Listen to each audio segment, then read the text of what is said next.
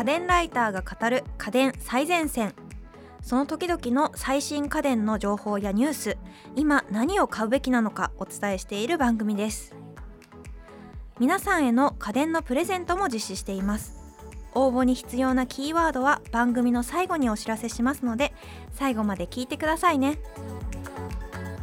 進行役は私池澤彩香です。そして今回の担当は家電ライターの岡安学さん。どうぞよろしくお願いします。はいよろしくお願いします。はい今回はですねみんな大好き iPhone です。iPhone12 が発売になっていろいろガジェット好き界隈はもちろん世間的にもすごく大きな話題になっています。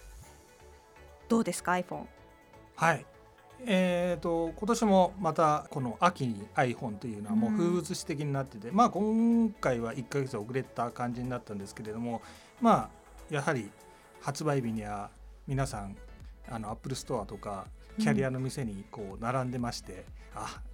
この季節が来たなって感じがするぐらい盛り上がってますよね。実は私あの iPhone10 を買ったのが最後でそこからアンドロイドに切り替えてしまって若干こう気持ちが乗れてない部分もこのムーブメントに対してあるんですけれどもでもそれでもすごくあの iPhone の進化っていうのは毎回気になってますね。今回もちょっと心に刺さるものがあれば買おうかな。買うことを検討しようかなと思ってます。そうですね。やっぱりあの、うん、まあアンドロイドユーザーといえどもやっぱり iPhone の機能がアンドロイドに乗ることもありますし、アンドロイドが先行しているものが iPhone に搭載されることもあるんでやはりこの両方あってこそっていうところがあるんでまあもしかしたら今ない機能が次回の Android に搭載されるかもっていうところでは気になったりもしますよね。そうですねそういう目線でもすごく気になりますし iPhone ってやっぱりなんか最強だなって思うこと Android ユーザーながら結構あって例えば Android っていろいろなメーカーさんから出てるじゃないですか。それってなんかこうハード的に新しいものってすごく多いんですよ。こう例えばカメラが飛び出ますとか、はい、そのカメラがこう落としてもすぐ引っ込みますとか あと画質がめっちゃいいですとか、はい、あとは画面がゲーミングしててもあのレート数がすごいいいですみたいなものとかすごいあるじゃないですか。はい、でもやっぱりなんかこうハード的に特徴はあるけどソフトになるとなんかこう若干誤作動があったりとかなんかちょっと使い勝手が落ちたりとかそういう面はちょっと拭えないかなみたいな。そうですね。そこら辺は思ってます。まあやっぱハード作ってるとソフト作ってるメーカーが同じっていうところの利点はありますよね、うん、なんかそこでのバランスの良さみたいな。ハードもそこそこかっこよくて、はい、でソフトも安定して動くみたいな。やっぱり iPhone はなんかスマホ界の王様なのかなみたいな感じはありますよね。ね。なので12になったら王様はどんな動きするのかみたいな、はい、なんか側面でもすごく気になります。はい、はい、というわけで今回発売されたモデルをちょっとまず見てみますか？はい、そうですね。えっ、ー、と今回は全部で4モデルですね。はい。iPhone 12、iPhone Pro、iPhone Pro Max、そして iPhone mini ですね。うんうんうん。これらはあの一つ前の iPhone 11シリーズからどう進化しているんですか？そうですね。大きく変わった点っていうのはやっぱ 5G に対応したことですね。もうすでに Android って 5G 対応のモデルって結構出てるんですよね。ね。うん、なんで iPhone がまだかなまだかなってところでようやく対応するって形になりました。なるほど。こう 5G ってこう一般的な消費者に刺さるものなんですか？すっごい疑問なんですけどまだあんまり普及してないじゃないですか。そうですね。まあ 5G って通信規格の G はジェネレーションの世代って意味で、こう規格が変わってって新しくなって使いやすくなったりあの便利になったりするんですけれどもやっぱりあのアンテナとかいろんなものをキャリアの方とかで交換したりしなきゃいけないので 4G の時も 4G が始まってからいわゆる 4G がどこでも使えるってなるまでやっぱ2年から2年半ぐらいかかってるんで。5G が始まったっていうか、まあ、一応つながるところもあるんですけどそれは例えば日本全国でどこどこでつながるらしいよみたいなもう本当にピンポイントで観光地を目指すような形でしかないのが日常的に 5G がつながるってところになるまではやっぱり2年ぐらいはかかるんじゃない下手したら3年ぐらいかかるんじゃないかなって感じはします。うんうん、あとなんか 5G に関してはミリ波には非対応みたいな日本ではそういうなんかこうニュースもあったんですけど、えーと、iPhone 自体がちょっとミリ波に対応してないって今回言われてまして、うんうん、まあ、ミリ波っていうのがその 5G のフルの機能がこうまあいろいろ出せるとしたらミリ波に対応してない 5G っていうのはまあ 4G の延長線上にあるっていうか、良、うん、くなった 4G っていうようなイメージでジェネレーション的には 5G とまあ言ってるんですけどそこまで 5G なのかなっていう部分があるんですよね。うんうん、なんでそこら辺も踏まえた上で普及のことも考えると、まあ、Android の方も含めてなんですけれども 5G 今対応したとしてもメインは 4G になるわけですよ。うん、そうですよねなんで 5G をそこまで理由にできるかなっていうところは実はあったりするんですよね。そうですね。なんか押されてるけどまだ体感はできないみたいな、ね、そうですね。他には何か特徴があるんですかね？そうですね。まあここら辺はまあここ数年の話なんですけれども、スマホの進化イコールカメラの進化みたいなところになってしまって。うんうんそこは一番押していいのかなっていうのは Android も iPhone も含めて僕ちょっとは疑問視するところがあるんですけど、まあそれでも他が CPU が良くなったりとかそういう部分はあるんですけれどもやはりカメラがアップしたっていうのが一番大きくなってしまうっていうのがありますね。で今回もかなりその部分は進化してると思います。うんうんうん iPhone ってなんかこうあの AR に力入れてるなってあの発表を見ててもすごく感じているんですけど、はい、例えばなんかこう AR 上にこう家具を空間に置くことができたりとかあと長さを測るのも結構まあ大体正確ぐらいな,、なんかレベル感なんですけど今回もそういう面では進化は、ね、そうですね。あのライダーっていうものを搭載しておりましてこれがカメラ内で距離を測ってもらえるものになったんで、この写真に撮る範囲30メートルぐらいの範囲で距離を測ってもらえるようになったんでここに何があるっていうのがある程度判断できまして手前に机があるのか奥に机があるのかっていうのがあって例えば AR で何か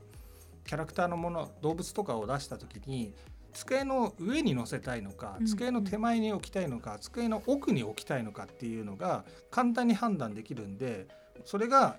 AR 上でうまくできるようになりますし例えばあと iPhone とかであの背景をぼかす機能っていうのがあると思うんですけども、ね、はい、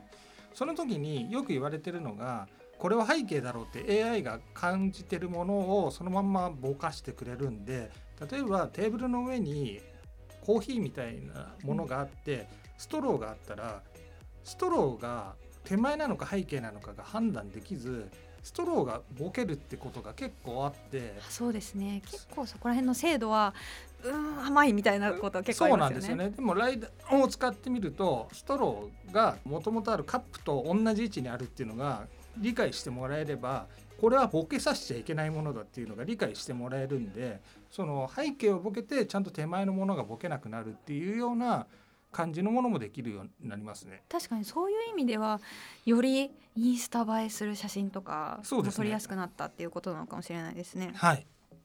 確かに AR が進化していったら、まあ、今後面白くなる予感はしますね。そうですね。あとはカメラは静止画だけではなく動画の方も撮る人は最近でしたらやっぱり TikTok とかみたいに動画で配信する人も多いと思うんですけれども 4K で 60fps っていう、まあ、1秒間に60個まで撮れるっていうまあ、滑らかな動画が撮れるようになったってところが大きいですね。うんすごい。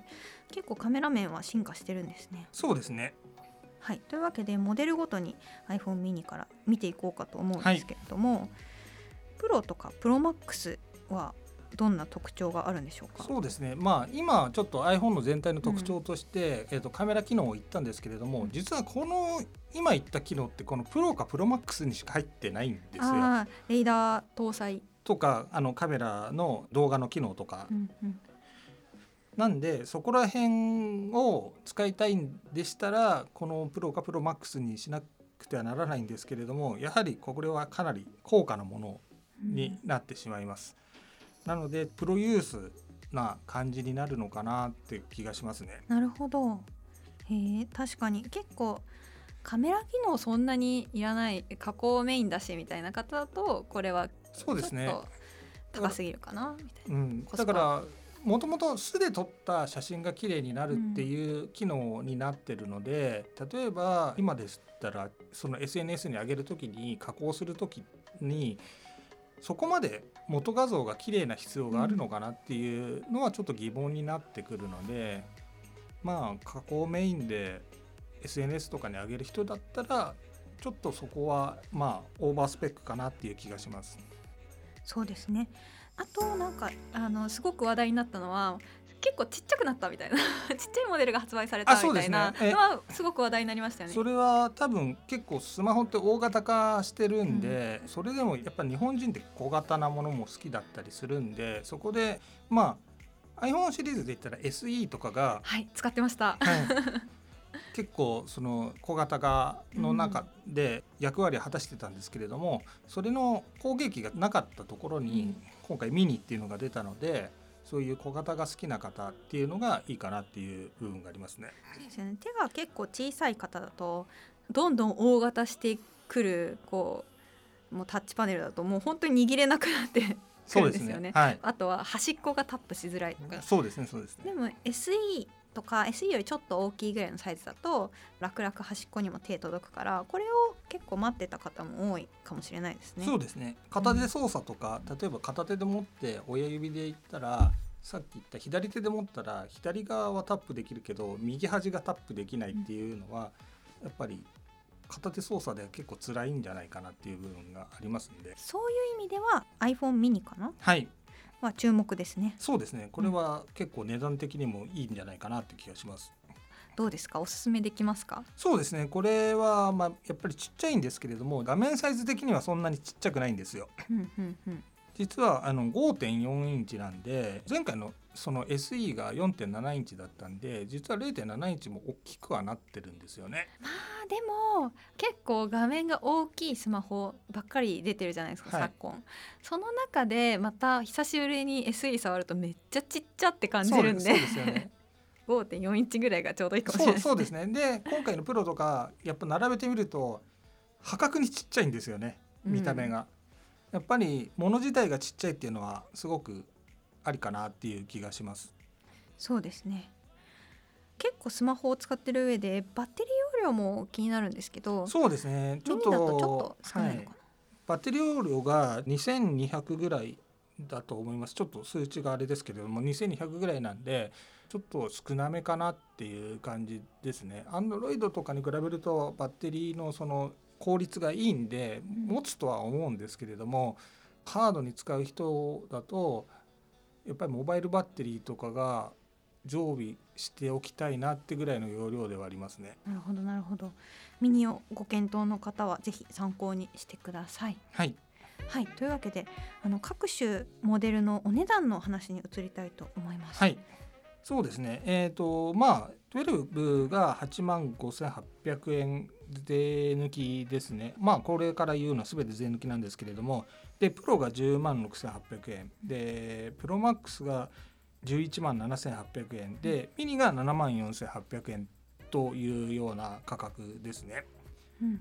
ちょっとやっぱりプロとプロマックスはスマートフォンとしての価格としてはそうですね。なかなかいい値段がしてるなって感じ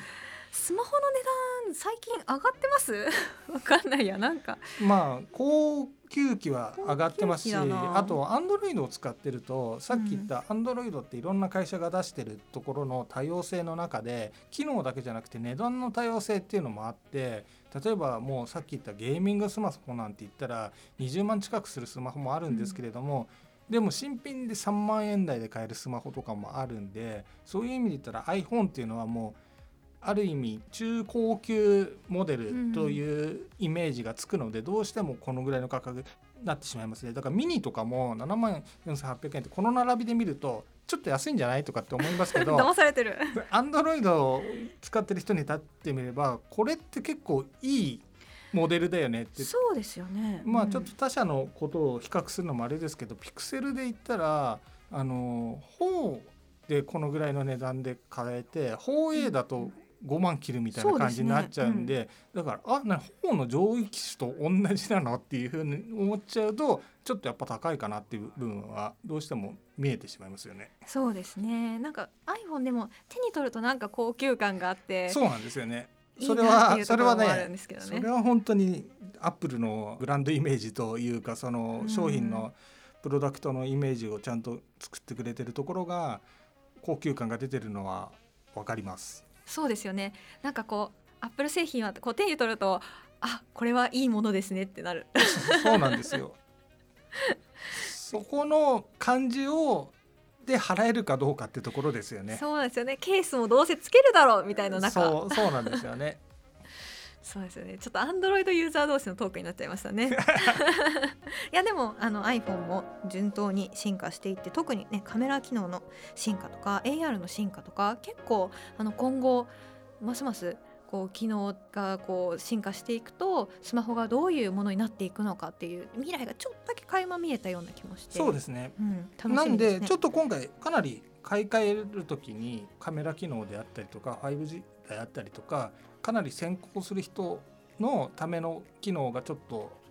多いかなっていう部分はありますね。そうですね。私もそう感じました。なんかこう一般の人に刺さるのかなみたいな疑問 は正直ありますね。そうですね。なんで、うん、そこでやっぱミニかなってところはありますよね。そうですね。うん。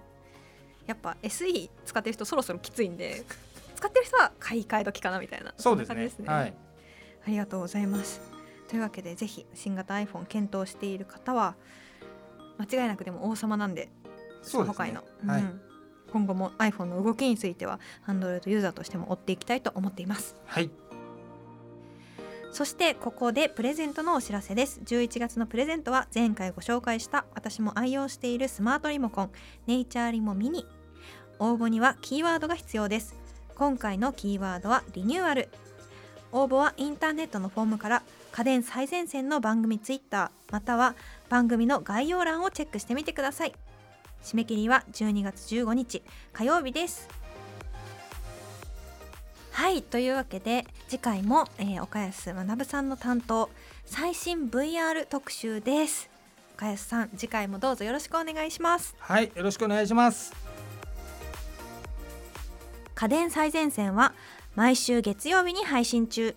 番組を聞き逃さないためにも各ポッドキャストアプリで番組の登録やフォローをよろしくお願いします。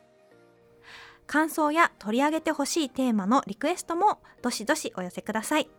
番組の概要欄にあるリンクや家電最前線の公式ツイッターからダイレクトメッセージやリツイートで送っていただけると嬉しいです。